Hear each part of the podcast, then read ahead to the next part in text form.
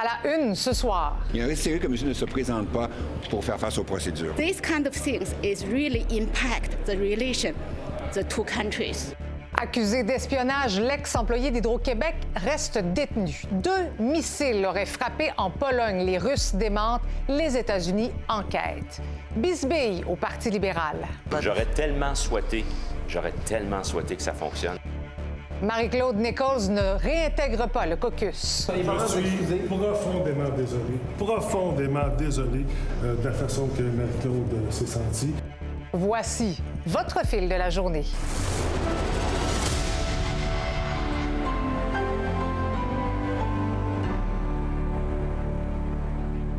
Bonsoir. Il aurait dérobé des renseignements stratégiques en lien avec la fabrication de batteries. Le chercheur d'origine chinoise accusé d'espionnage était en télétravail depuis sa résidence de Candiac en Montérégie. Et aujourd'hui, il se retrouve derrière les barreaux. Véronique, l'homme de 35 ans, va demeurer détenu parce que la couronne a peur qu'il s'enfuit. Carrément. Donc, euh, comparution assez particulière euh, ce matin en mandarin, donc avec un interprète, parce que euh, l'homme parle approximativement ou pas l'anglais ou le Mhm. français.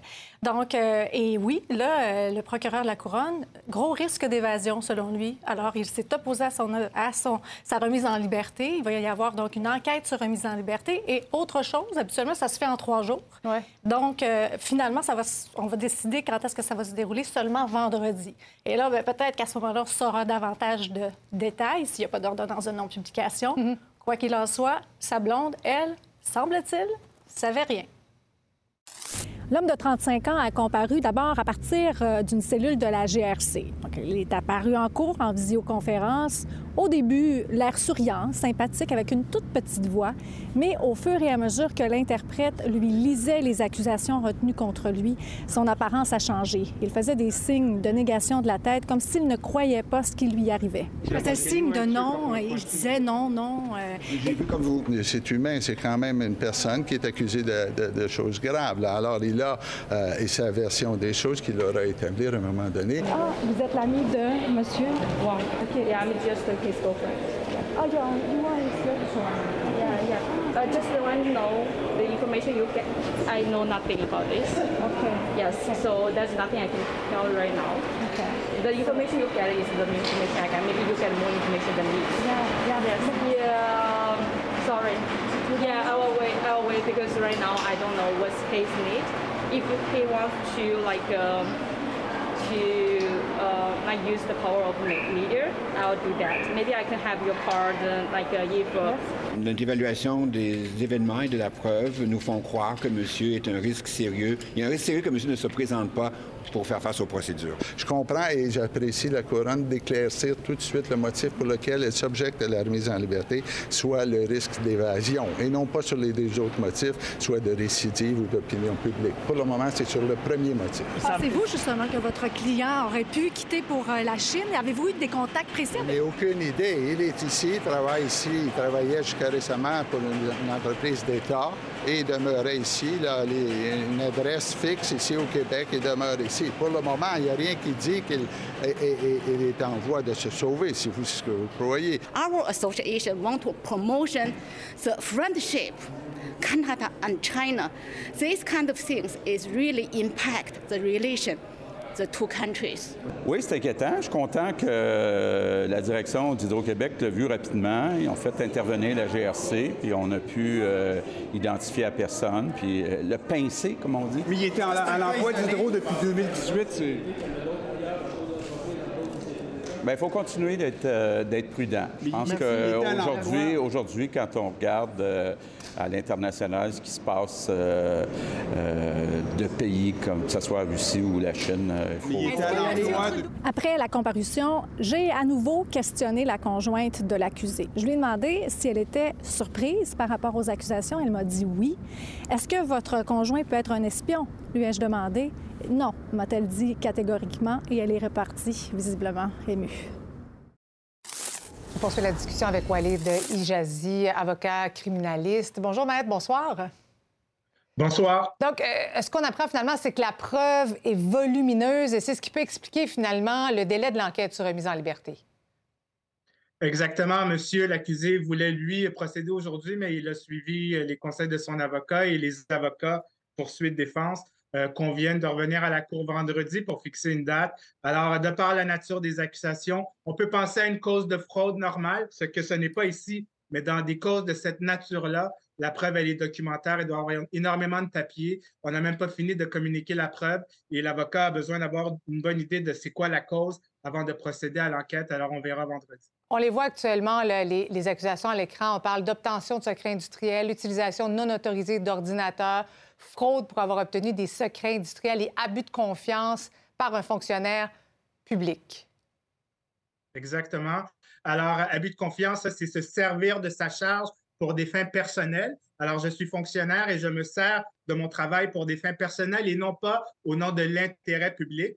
Euh, c'est assimilable à une fraude, mais là, on parle d'obtention de secrets industriels. La notion de secret industriel n'est pas quelque chose qu'on voit souvent en cours criminel. En fait, ça serait une première qu'on accuse en vertu d'un article qui a été adopté quand même récemment au Code criminel.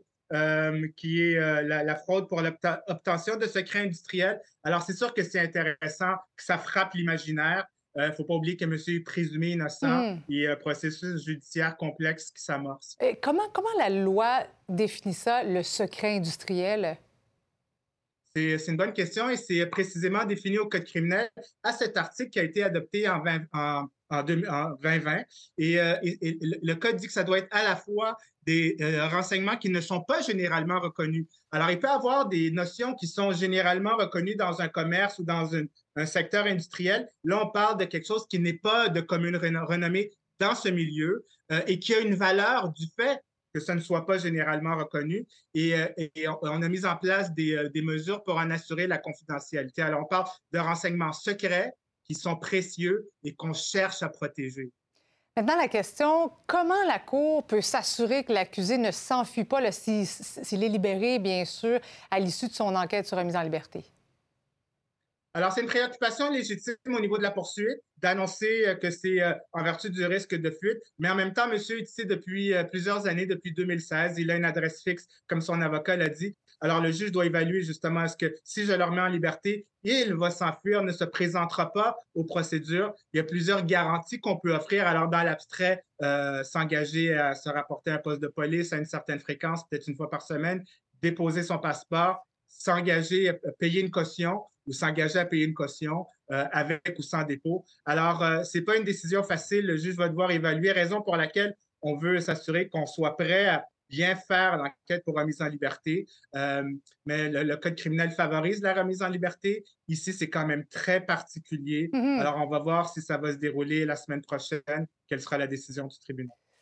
Maître Walid Ijazi, merci beaucoup d'avoir été avec nous ce soir. Bien intéressant. Je vous en prie. Merci.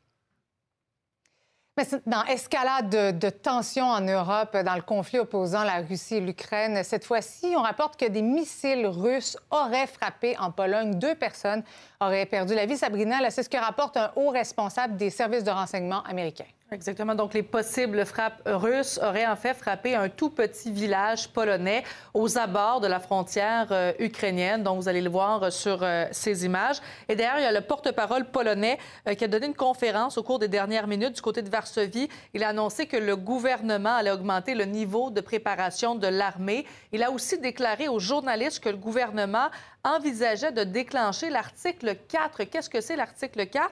Ça signifierait qu'une réunion aurait lieu des membres de l'OTAN, parce que oui, la Pologne fait partie euh, des pays de l'OTAN après que leur intégrité territoriale, leur indépendance politique ou leur sécurité a été menacée. Maintenant, quand même, on se questionne. Hein, qu'est-ce qui s'est passé? Est-ce que c'est une erreur? Est-ce que c'est un geste délibéré?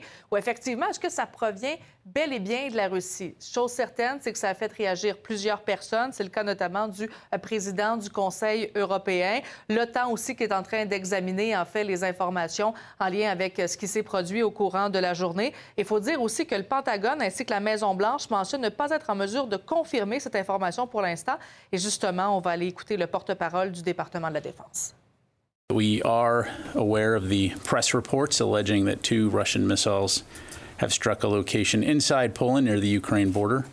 I can tell you that we don't have any information at this time to corroborate those reports uh, and are looking into this further. And so when we do have an update to provide, we'll be sure to do so.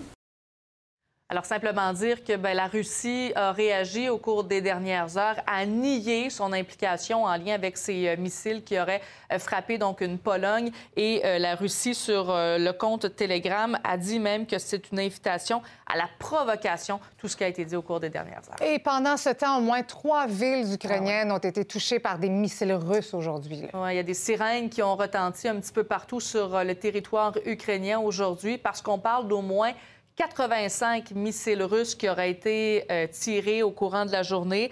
On parle de villes notamment de Lviv et la capitale Kiev qui ont été euh, touchées, vous le voyez en ces images qui euh, sont toujours tout aussi troublantes. Et justement, on voit des, résidences, des, appartements hein, qui sont en flammes. Eh bien, il faut dire que selon les autorités ukrainiennes, il y a au moins 7 millions de foyers qui sont privés d'électricité à l'heure où on se parle. Donc, bien entendu, plusieurs frappes russes aujourd'hui et on va suivre les de cette nouvelle en lien avec ces, euh, ces missiles, en fait, qui auraient été lancés vers euh, la Pologne. Mais ça demeure quand même, entre guillemets, euh, un mystère. on comprend. Merci beaucoup, Sabrina. Ça fait plaisir. Je poursuis la discussion avec Valérie Baudouin, notre spécialiste en politique américaine. Bonsoir, Valérie. La grande question, est-ce que, est que la Russie a franchi cette fameuse ligne rouge et, et comment les États-Unis réagissent à tout ça? Bien, les États-Unis sont très prudents, comme on a pu l'entendre. On attend les confirmations avant de réagir, mais chose certaine, on a répété à quel point, et, ça fait des mois qu'on le répète, une attaque de l'OTAN, c'est une attaque d'un pays de l'OTAN, c'est une attaque contre les États-Unis aussi. Alors, en théorie, ils vont réagir. Mais là, ce qu'on est en train de déterminer, est-ce que c'est accidentel ou intentionnel? Mm. Et c'est vraiment ça qui va déterminer, à mon avis, pour les États-Unis, la suite des choses. Et euh, Zelensky, donc euh, euh, à la tête de l'Ukraine, est en rencontre téléphonique avec Joe Biden, justement, j'imagine, pour discuter de tout ça, des prochaines étapes. Et ça arrive à un moment où Joe Biden veut demander 37,7 milliards de dollars en aide supplémentaire à l'Ukraine au Congrès américain. Et avec ça, je crois qu'il y a vraiment tous les éléments pour que ça soit accepté assez rapidement. Donc, on va attendre évidemment les, précisions, les confirmations de ce côté ce soir. Annonce importante, attendue. Donald Trump qui devrait finalement annoncer sa candidature pour euh, les présidentielles 20 2024, euh, mais il est quand même en position affaiblie par les résultats de, des mi-mandats. Oui, on s'en est parlé à plusieurs reprises, des résultats assez surprenants. La semaine dernière, on s'attendait à cette fameuse vague rouge, mhm. cette vague républicaine qui n'est jamais arrivée. Euh, et Donald Trump, donc, qui devait, qui avait planifié déjà à faire cette annonce aujourd'hui, une semaine, jour, pour jour après les élections, en arrivant un peu victorieux à présenter justement sa candidature. On il l'avait annoncé avant les résultats. Ça. Et, voilà. Alors là, il y a une petite surprise. Au contraire, non seulement les républicains ont mal performé à plusieurs niveaux, mais on accuse Donald Trump et les candidats qu'il a appuyés d'avoir affaibli le Parti républicain parce que c'est des, candidatures qu'on dit qui manquaient de, qualité, de sérieux. Euh, et Donald Trump qui a mis sur le réseau euh, Truth Social, et je trouve ça assez, assez spécial, il a dit, euh, avec un peu de chance, la journée de mardi sera une, la journée la plus importante de toute l'histoire du pays. Rien de moins. Rien on, verra. Moins. Parle-nous de la candidate au poste de gouverneur en Arizona qui est surnommée la Trump en talon haut. Elle a finalement perdu, mais on en avait parlé. Hein. Est-ce qu'elle reconnaît finalement? Toujours pas. Elle a dit justement que les gens de l'Arizona reconnaissaient quand il y avait quelque chose qui ne tournait pas rond. Alors, elle va demander assurément qu'on vérifie. Euh, elle, ce qu'elle avait dit avant, c'était je vais reconnaître si je gagne, puis je reconnaîtrai pas si je elle a, elle a refusé, en fait, de dire. Elle a dit non, je vais gagner. Alors, je vais reconnaître ma victoire. Et là, selon ce qu'on voit, elle n'a pas gagné. Et c'est un, je dirais, un clou un peu de, de, plus dans le cercueil de Donald Trump. Je peux m'exprimer ici parce que Kerry Lake, il la voyait même comme une potentielle colistière s'il se hmm. présentait à la présidence est-ce que là, comme elle a perdu, c'est vraiment une candidature qui est intéressante pour la suite des choses? À mon avis, euh, non. Mais bref, on verra avec cette annonce. Question comme ça, est-ce que Trump pourrait reculer? Oui, parce que le contexte est peu favorable. C'est toujours possible. Mais hein, il perdrait vraiment la face, à mon avis. Il devrait trouver une annonce extraordinaire et spectaculaire. Avec ce qui se passe en Ukraine, je me suis presque dit, est-ce qu'il va profiter de l'occasion pour annuler son point de presse avec, euh, avec pardon, ce qui se passe en Pologne? Euh, mais euh, bref, normalement, il y aura toujours cette annonce à 21 h on verra s'il décide de changer ses plans avec euh, ses défaites au mi-mandat. Tu vas suivre ça, bien sûr. tu vas l'analyser, évidemment, avec Michel au euh, fil 22. Mais parle-moi un petit mot en terminant de Mike Pence. Oui, Mike Pence qui a profité euh, du moment où Trump est affaibli pour aller dans une entrevue sur un grand réseau américain. Et ce qu'il a dit, c'est qu'il pouvait peut-être se présenter à la présidence. Il a dit, je vais en parler avec moi ou ma famille, mais une chose certaine, nous aurons des candidats de plus grande qualité Alors ça, c'est une flèche aussi à Donald Trump.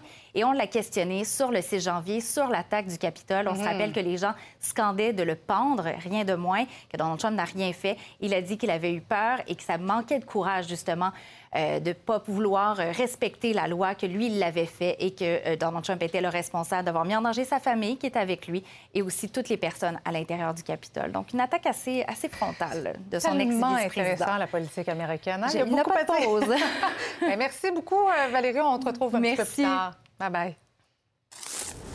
Dans le G20 député aujourd'hui à Bali, Justin Trudeau promet 750 millions de dollars pour financer les infrastructures de santé en Asie. Le Canada prévoit également investir 80 millions pour améliorer les systèmes de santé partout dans le monde. Au-delà de ces annonces-là, ben, c'est la guerre en Ukraine qui était au centre euh, de l'attention et le Canada encourage les dirigeants du G20 à dénoncer la Russie pour avoir aggravé l'inflation et la sécurité mondiale.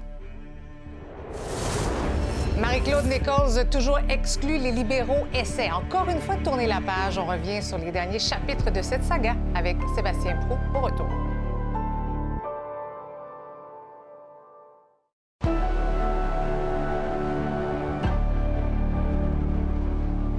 Eh on pourrait appeler ça une saga, une bisbille. On ne sait plus vraiment comment décrire ce qui se passe au Parti libéral du Québec. On pensait que le retour de Marie-Claude Nichols était chose faite hier soir, mais surprise, ce qui était considéré comme une entente entre le chef par intérim et la députée de Vaudreuil a finalement échoué. Simon, aide-nous à comprendre, à refaire le fil des événements.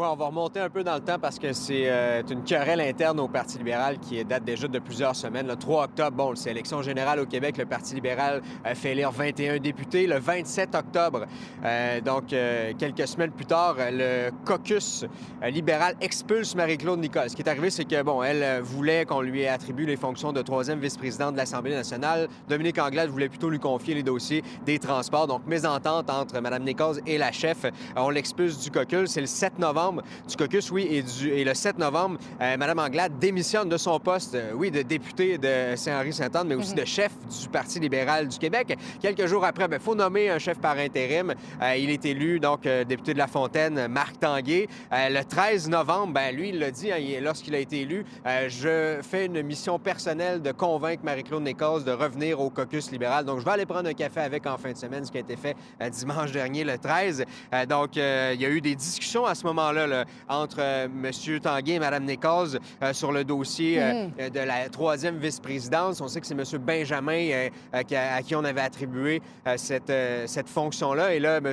Tanguay lui a dit ben, on pourrait faire deux ans, Mme Nichols, deux ans, M. Benjamin. Donc, ce qui a mené à euh, la soirée euh, d'hier soir, euh, en fin de journée, apparemment que Mme Nichols réintégrait le parti, le, caucus du Parti libéral parce qu'elle acceptait la proposition. En début de soirée, French, Franz Benjamin, lui, contacte la presse canadienne pour dire ben moi, je vais peut-être quitter le caucus parce que l'histoire de la troisième vice-présidence à 50% du temps, ça m'intéresse pas vraiment. Et ben, finalement, en fin de soirée, on apprend que Mme Nichols a été informée par le chef par intérim du Parti libéral, Marc Tanguay, comme quoi la solution là, de scinder le poste en deux, euh, ça faisait pas l'affaire non seulement des, euh, des, euh, des membres du caucus, Mhm. mais des militants de l'organisation libérale. Donc, euh, Mme Nichols, qui finalement ne réintègre pas le caucus, a même dit en entrevue à la radio ce matin qu'elle ne le réintégrerait pas à- tant qu'il n'y aura pas un, réel chef, là, un chef à temps plein au Parti libéral. Malgré ça, Marc Tanguay, lui, continue de dire que la porte demeure ouverte pour Mme Nichols. Je vais s'entendre d'ailleurs Marc Tanguay, suivi du président du caucus libéral. C'est une euh, suggestion que j'ai explorée avec euh, Marie-Claude. Et euh, en ce sens-là, une suggestion qui ne rencontre pas le test de la viabilité et qui ne vient pas consolider la cohésion d'équipe. Alors, Marie-Claude savait très bien que c'était à explorer. Et c'est pour ça que je suis revenu en disant, écoute, Marie-Claude, ça ne fonctionne pas, mais demeure ouverte la porte. Euh, je suis le président du caucus. Je travaille avec les jeunes, avec les jeunes nouveaux euh, députés qui sont là. J'essaie de- de- d'unifier l'équipe présentement. puis J'ai un énorme travail à faire. Puis je vais le faire. euh, J'ai un défi devant moi.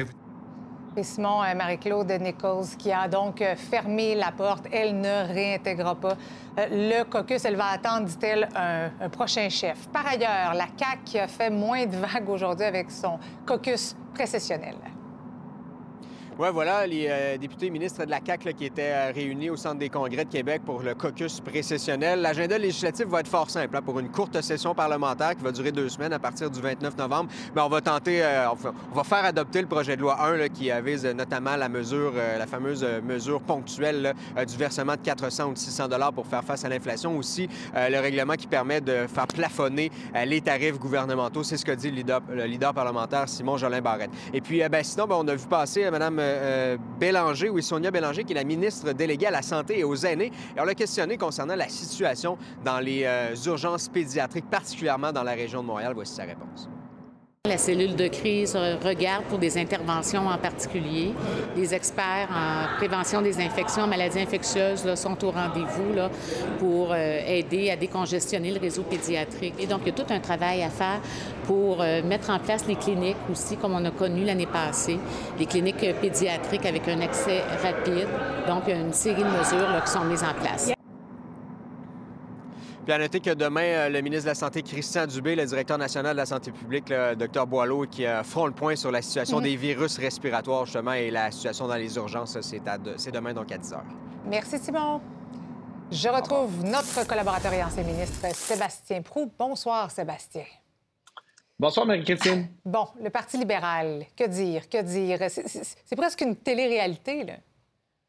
Oui, puis lorsqu'on est rendu, Marie-Christine, à avoir besoin d'une ligne du temps pour comprendre les événements sur une si courte période, c'est inquiétant pour la suite, dans la mesure où on a l'impression que c'est un film qui ne finit plus. Maintenant, je suis pas heureux, comme bien d'autres, de cette situation pour eux, j'ai l'impression que, par contre, Marie-Christine, les gens qui nous écoutent ce soir se disent non, mais dans quel film ou dans quelle vie ils vivent, ces gens? Mm-hmm. Parce que euh, Simon Bourassa vient de le dire à l'instant, le gouvernement prépare une courte rentrée parlementaire. Il sera question de mesures pour contrer l'inflation, pour faire face au pouvoir d'achat qui diminue euh, chez euh, nos concitoyens. Et pendant ce temps, on se bat pour savoir qui devrait avoir la troisième vice-présidence à l'Assemblée nationale. Ça me semble un peu déconnecté, bien sincèrement, bien malheureusement. Mais cette troisième vice-présidence, il me semble qu'on n'en a jamais entendu autant parler. Pourquoi ce poste-là est si convoité? Pourquoi ces deux élus se chicanent ce poste-là? Bien, d'abord, euh, la situation est la suivante. Il y a une présidence à l'Assemblée nationale qui est accompagnée de deux vice-présidences. Habituellement euh, et, par tradition, la présidence échoue au groupe qui forme le gouvernement. C'est aussi le cas de la deuxième vice-présidence, mais souvent la troisième vice-présidence est occupée par un membre mhm. de l'opposition officielle. Qu'est-ce que ça veut dire être troisième ou deuxième vice-président? Ça veut dire qu'on s'éloigne de la joute partisane, donc on n'est pas dans les débats contradictoires, puis on sert l'institution lorsqu'on a besoin de nous. Ça vient bien sûr avec une allocation euh, financière supplémentaire, mais ça nous éloigne, comme je le disais mhm. précédemment, de la joute parlementaire. Donc on n'est pas euh, en train de poser des questions à l'Assemblée nationale sur des questions partisane, on est plutôt en train euh, de servir l'institution. Mais cette fois-ci, Marie-Christine, ce qui, est surprenant, c'est que euh, qu'on en fasse un débat, qu'on en fasse un enjeu aussi important de je reste ou je quitte ma formation politique, comme si le service public à l'Assemblée nationale devenait secondaire. Et ça, je trouve ça désolant.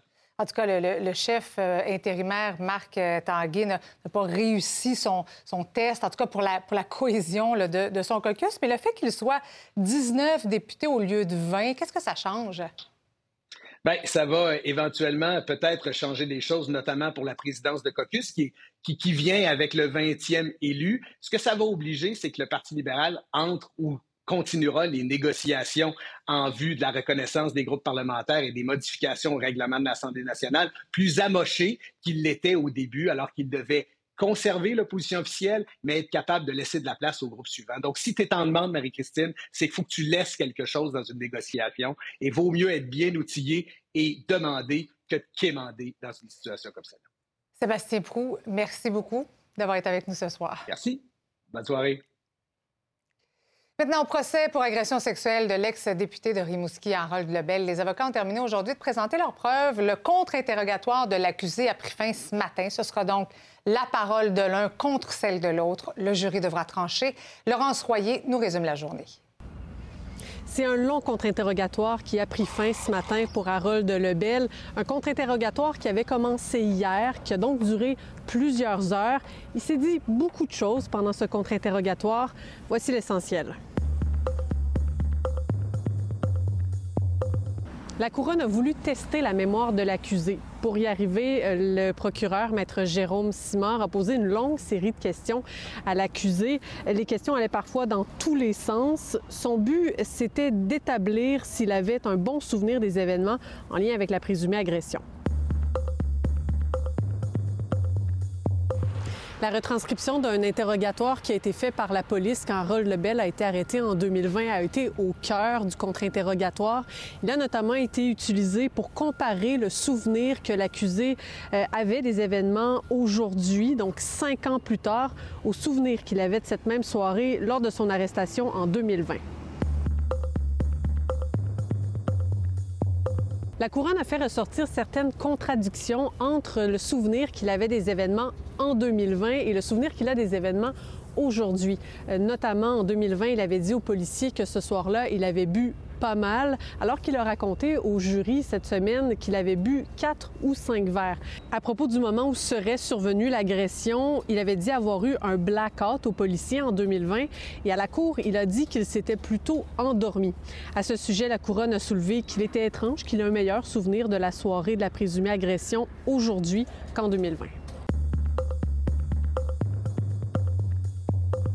Harold Lebel a également été interrogé sur certaines décisions qu'il a prises le soir de la présumée agression, notamment sur sa décision d'aller se coucher auprès de la présumée victime.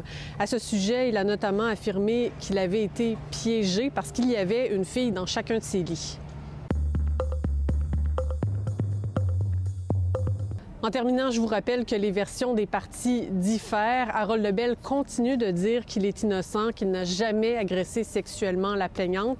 La présumée victime, elle, affirme qu'elle a subi des attouchements pendant toute la nuit, pendant au moins cinq heures. C'est maintenant au jury que reviendra la tâche de décider qui croire. Justement, Laurence, le jury a maintenant toute la preuve entre les mains. Les avocats ont déposé tous les documents, présenté tous les témoignages qu'ils voulaient euh, présenter justement aux membres du jury.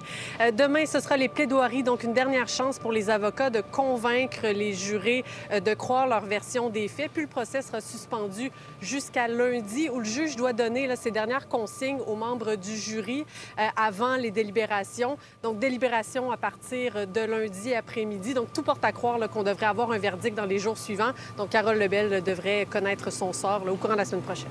Merci, Laurence. C'est l'heure de retrouver notre animatrice des bulletins locaux. Bonsoir, Lisa Marie. Bonsoir, Marie-Christine. On va y aller avec une petite nouvelle qui va nous réchauffer le cœur. Qui va surtout permettre à une centaine d'enfants de l'Estrie de profiter de l'hiver bien au chaud, des élèves issus de milieux défavorisés qui, aujourd'hui, ont reçu de nouveaux habits de neige grâce à la Hmm. Fondation pour l'enfance Cherbrouquois. Je vous invite à regarder un extrait du reportage. Ils ne s'attendent pas à ce qui, euh, ce qui s'en vient. là. Comme demain, je pense qu'ils vont voir la réalité en face. Euh, il y a beaucoup de...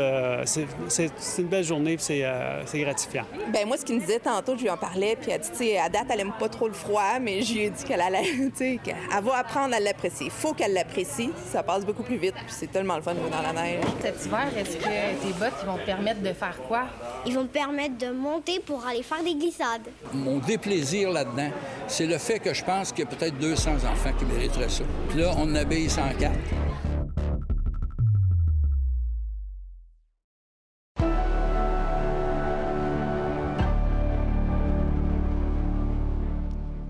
Cas de violence conjugale font très souvent la manchette. Les femmes en portent trop souvent le fardeau et les blessures, mais il y a aussi un tabou. Des hommes sont aussi victimes. Ils représentent environ 20 des cas répertoriés. Un sujet si, délicat qu'aucun des hommes victimes n'a accepté de nous livrer son témoignage à visage découvert. Voici ce qu'a recueilli Emmanuel Lerounega. Je vais réactiver la poursuite pour tentative de meurtre que tu m'as fait devant mon fils, parce qu'elle a essayé de me tuer devant mon fils.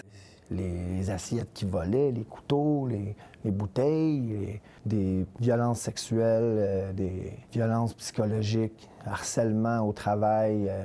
Elle était jalouse, excessivement jalouse. Où est-ce que tu vas, avec qui tu parles, avec qui tu étudies? Quand elle avait pas qu'est-ce qu'elle voulait, c'était de la violence. C'est moins fréquent qu'on va voir une femme vraiment ramasser euh, physiquement un homme, mais ça va être plus dans de la violence beaucoup plus euh, psychologique et euh, émotionnelle, la violence judiciaire, le harcèlement. Tout le long de la relation, je me suis fait accuser de faire des choses que je faisais pas. Puis ça virait tout le temps en chicane. Tout le temps, tout le temps, tout le temps. Puis ici, j'ai tous les documents que j'ai ramassés, les preuves euh, d'harcèlement que je me fais faire au téléphone constamment. J'ai découvert c'était quoi une crise de panique, euh, des crises d'anxiété. Je voulais pas en parler. J'étais un homme, je suis fort, je commençais pas à me plaindre comme une chochotte. Effectivement, c'est peut-être un peu sous-estimé le nombre d'hommes qui sont victimes. C'est pas facile pour, euh, pour ces gens-là d'aller de l'avant. Il y a la peur du jugement qui est très présente, euh, autant que ce soit des, de leur entourage que euh, du service policier? Quand je me suis fait arrêter, j'y croyais pas. Puis j'ai dit aux policiers, Ah, en passant, c'est moi la victime. Personne n'écoutait. Un des gros enjeux, c'est que quand un homme dit qu'il est victime de violence de la part d'une femme, il reçoit l'étiquette de pervers narcissique manipulateur. Et là, il faut surtout, surtout pas l'écouter parce que sinon, on risque de se faire manipuler. Puis nous, on veut pas, on veut pas dire que les hommes sont autant victimes que les femmes. On parle pas de symétrie de la violence, c'est pas ça du tout. Mais on nous dit toujours, ah, il y a presque pas d'hommes qui sont victimes, il y en a tellement pas, ça vaut pas vraiment la peine qu'on s'en occupe, ça vaut pas la peine qu'on prenne la chance de le croire. J'ai des vidéos de moi en train de me faire attaquer, une vidéo d'elle avec un couteau. Si j'avais pas ces preuves-là, ces vidéos-là, de moi en train de me faire battre, ou d'elle en train d'essayer de me tuer sur vidéo, moi, je m'aurais suicidé. Parce que c'est pas fair. Nous, on ne nie pas que des hommes soient victimes de violences, mais quand on lit bien les choses, on voit que les femmes ont beaucoup plus de conséquences, que certaines infractions graves comme la séquestration, euh, les agressions sexuelles, les voies de fait graves, ce sont beaucoup plus des femmes qui sont les victimes. Ouais, je les serre loin parce qu'à chaque fois que je tombe dessus, j'en sue, puis je pleure, puis j'ai mal. C'est euh, tous les documents de la DPJ. Euh, notre séparation ultra difficile. Ce qu'on va particulièrement voir, c'est euh, des, femmes dénoncer les capacités parentales de l'homme. À la DPJ, les signalements. Moi, j'ai quatre enfants. Là. Ça fait deux ans que je les ai même pas vus, même pas entendu leur voix. Aux deux mois, je suis allé au palais de justice pendant quatre ans de temps. Je n'ai plus les moyens, j'ai plus l'énergie. J'aurais aimé ça avoir euh, l'accès euh, à une maison pour les hommes pouvoir me faire conseiller, exprimer ma peine, me faire consoler. Je suis un homme, il faut que je me console tout seul. C'est ça qui est plate. J'espère que la majorité des gens, puis le juge et les personnes qui s'occupent de mon dossier vont comprendre que j'ai le droit de recevoir de l'aide, j'ai le droit d'être écouté aussi, j'ai le droit de raconter mon histoire et puis euh, j'ai le droit d'être une victime. Ça, c'est la chose la plus importante, c'est avoir le droit d'être une victime. Depuis hier se tient au Palais de justice de Québec le procès de Pascal Dégagné. Il se serait introduit dans les téléphones cellulaires d'une dizaine de victimes, dont plusieurs sont des vedettes bien connues. Mon collègue Jacques-Alain Hull suit l'affaire. Donc, Jacques-Alain, tout d'abord, de quoi est-il accusé? Oui, bien, Pascal Desgagnés fait face à sept chefs euh, d'accusation. Il est accusé, entre autres, d'avoir utilisé un ordinateur de façon frauduleuse, de méfaits à l'égard de données informatiques ainsi que de vol de données. Il aurait infiltré des cellulaires, des pages Facebook, des courriels et des iCloud faisant plus d'une centaine de victimes présumées. Son arrestation remonte remonte à 2019 où il avait aussi eu une perquisition à son domicile. Pendant cette perquisition, on avait retrouvé des ordinateurs, des disques durs ainsi que des cellulaires. Après avoir été brièvement représenté par une avocate, l'accusé a finalement décidé de se représenter lui-même euh, pour la durée du procès. Mais il faut dire qu'il se débrouille quand même plutôt bien parce qu'on sait euh, à quel point c'est parfois euh, difficile lorsqu'un accusé décide de se représenter lui-même. Ça alourdit légèrement le procès, mais jusqu'à présent, Desgagnés semble bien comprendre son rôle en cours. Est-ce qu'on connaîtra l'identité des victimes? Non, bien que les représentants des médias s'opposaient à l'ordonnance de la juge Gagnon, elle a finalement tranché et interdit la publication de tout renseignement euh, pouvant identifier les victimes touchées par l'ordonnance. Elle a motivé sa décision parce que les victimes auraient pu subir un préjudice sérieux si leur identité avait été connue. Ce que l'on sait par contre, c'est que plusieurs de ces victimes sont des personnes bien connues du public et on sait aussi qu'au moins une euh, de ces euh, potentielles victimes-là était près de l'accusé et de sa famille parce qu'on a déposé aujourd'hui en preuve un texto envoyé par euh, Desgagnés à cette personne dans laquelle il s'excusait et demandait de la rencontrer en personne pour s'expliquer. Et parle-nous du témoignage d'un des enquêteurs au dossier. Oui, ben c'est le sergent détective Boudreau de la police de Longueuil qui a témoigné euh, depuis hier des techniques d'enquête qui finalement ont mené à l'arrestation de Pascal Desgagnés. Entre autres, on a enquêté sur une adresse IP qui se retrouvait dans la liste de connexion à la page Facebook de plusieurs plaignantes. Cette adresse était liée directement à lui.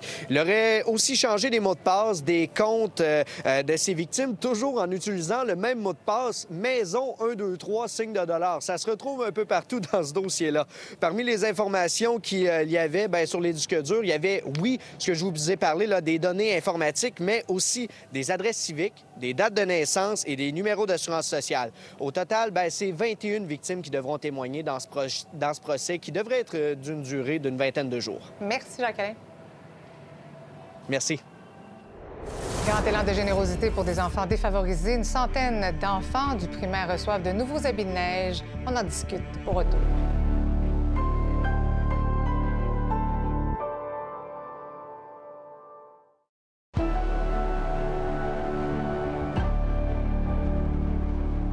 Sortir des sentiers battus pour les personnes à mobilité réduite semble quasi impossible. Même pour l'entreprise québécoise Trax Mobilité, c'est un défi relevé. Le commerce a conçu un fauteuil roulant tout terrain avec un design unique au monde. Donc, euh, été comme hiver, le fauteuil est conçu pour s'adapter à toutes les sorties. Jean-Simon Buis a pu le voir en action ce matin.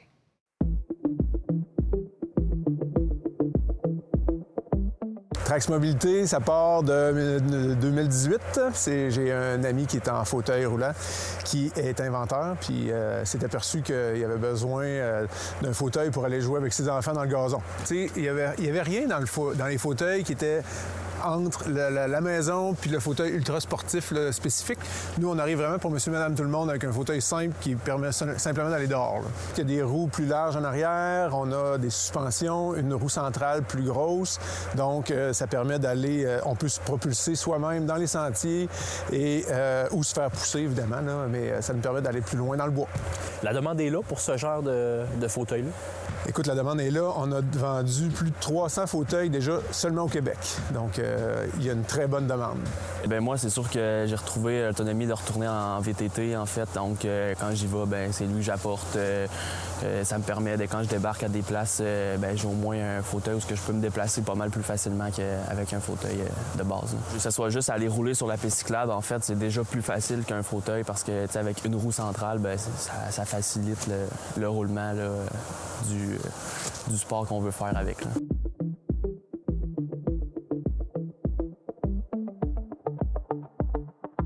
Un beau succès ici au Québec. Justement, la pandémie nous a permis de, se concentrer ici.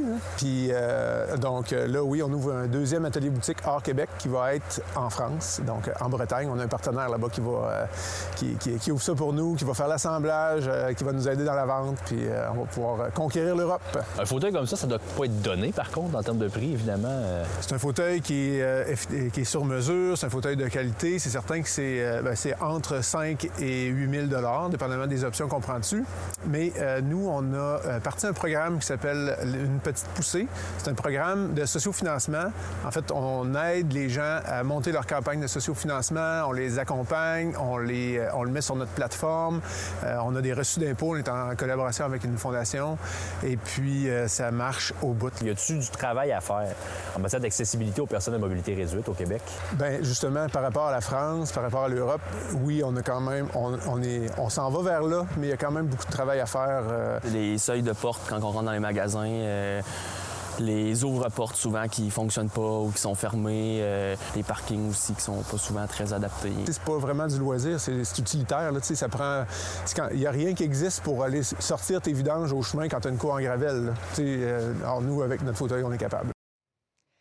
Avec l'augmentation du coût de la vie, il est difficile hein, pour euh, certaines familles de joindre les deux bouts, surtout quand vient le temps d'habiller les enfants pour l'hiver. Et grâce à plusieurs dons de boutiques locales, la Fondation pour l'enfance de Sherbrooke a fourni, pardon, à une centaine d'élèves du primaire des vêtements chauds pour la saison hivernale.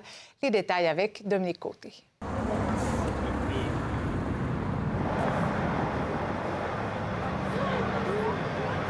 Tout le monde met l'épaule à la roue. Les employés de CPC font du bénévolat pour ça. Et puis, euh, comme aujourd'hui, ben là, ça nous fait plaisir de les recevoir et puis de, les servir pour qu'ils aient euh, la, chance de passer un hiver au chaud. Alors, année après année, on, on communique avec la commission scolaire, ce qui s'appelle plus comme ça maintenant, pour dire à la commission scolaire, identifie-nous au primaire des enfants qui auraient besoin qu'on les habille pour l'hiver, compte tenu de, appelons pas ça de la pauvreté, mais disons le fait qu'ils sont pas chanceux. Ces enfants-là sortent d'ici en ayant d'abord, se sont promenés dans un autobus euh, fashion. Ils ont choisi les vêtements qu'ils voulaient avoir. Ils ont pris une petite, collation, même pas mal de collations. Ils ont mangé pas mal. Puis ils s'en retournent à l'école. C'est pas la belle vie, ça, pour eux autres. Bien, c'est le fun, leurs yeux brillent, ils choisissent vraiment ce qu'ils veulent. Puis je trouve que c'est super important là, pour eux qu'ils soient bien habillés aussi. Là. Je veux pas qu'il y ait froid. euh.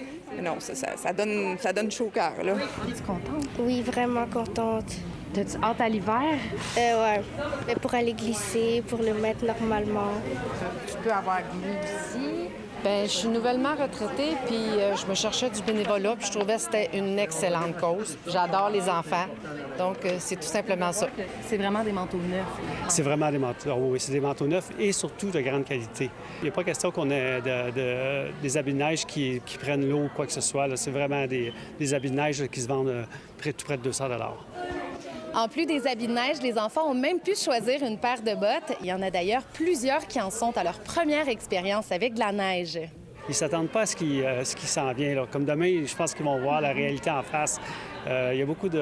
C'est une belle journée puis c'est euh, c'est gratifiant. Ben moi, ce qu'il me disait tantôt, je lui en parlais, puis elle dit, tu sais, à date, elle aime pas trop le froid, mais je lui ai dit qu'elle allait, tu sais, qu'elle va apprendre à l'apprécier. Il faut qu'elle l'apprécie, ça passe beaucoup plus vite, puis c'est tellement le fun de jouer dans la neige. Cet hiver, est-ce que tes bottes ils vont te permettre de faire quoi?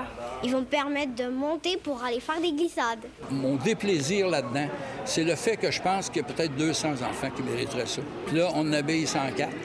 Euh, on n'aura pas le moyen de faire plus. Je peux toujours me défendre là-dessus. On n'a pas le moyen de. Mais j'aime pas ça. J'aime pas ça. Puis j'espère par le- le- la recherche de commandites au cours des prochaines années qu'on va finir par le faire. Ça va être l'enfer, ça. Il va y avoir du monde. Ça va. C'est ça que je souhaite, moi, personnellement. Qu'est-ce que ça vous fait de voir les enfants réagir comme ça, de, de recevoir des habits de neige nouveaux? Ça fait la paye. C'est ça, la paye. C'est vraiment pour ça qu'on le fait. Maintenant, l'inflation affecte euh, également un autre secteur, celui des arbres de Noël, parce que les producteurs font aussi face à la hausse du coût de la vie alors que le prix de l'essence, de l'engrais, de la main-d'œuvre ont augmenté. Et en raison des, des, des chaudes températures de cet automne, les producteurs ont été forcés d'arrêter la coupe plus tôt que prévu afin d'éviter que les arbres ne deviennent trop secs. Il y a un gros manque d'arbres de Noël partout. Puis c'est pas seulement au Québec, c'est vraiment mondial ce manque d'arbres-là parce qu'il y a eu un gros surplus il y a 10 ans de ça passé. Puis, euh, pas, nous, pour rendre un arbre là, euh, à maturité, ça prend minimum 8 à 10 ans avant qu'il soit prêt à couper. Donc, c'est pas évident. Puis, on sent aussi que dans les dernières années, une grosse vague verte, puis euh, acheter local, qui fait encore plus sortir la demande dans l'arbre naturel Au sport, tout un exploit pour le Québécois Félix Auger-Aliassime au final de l'ATP à Turin en Italie. Il a battu l'Espagnol Rafael Nadal en deux manches de 6-3 et 6-4. C'est sa première victoire en trois affrontements contre l'ancien numéro mondial, numéro mondial. Félix Auger-Aliassime va affronter l'Américain Taylor Fritz pour se tailler une place en demi-finale de cette compétition qui réunit les huit meilleurs joueurs au monde.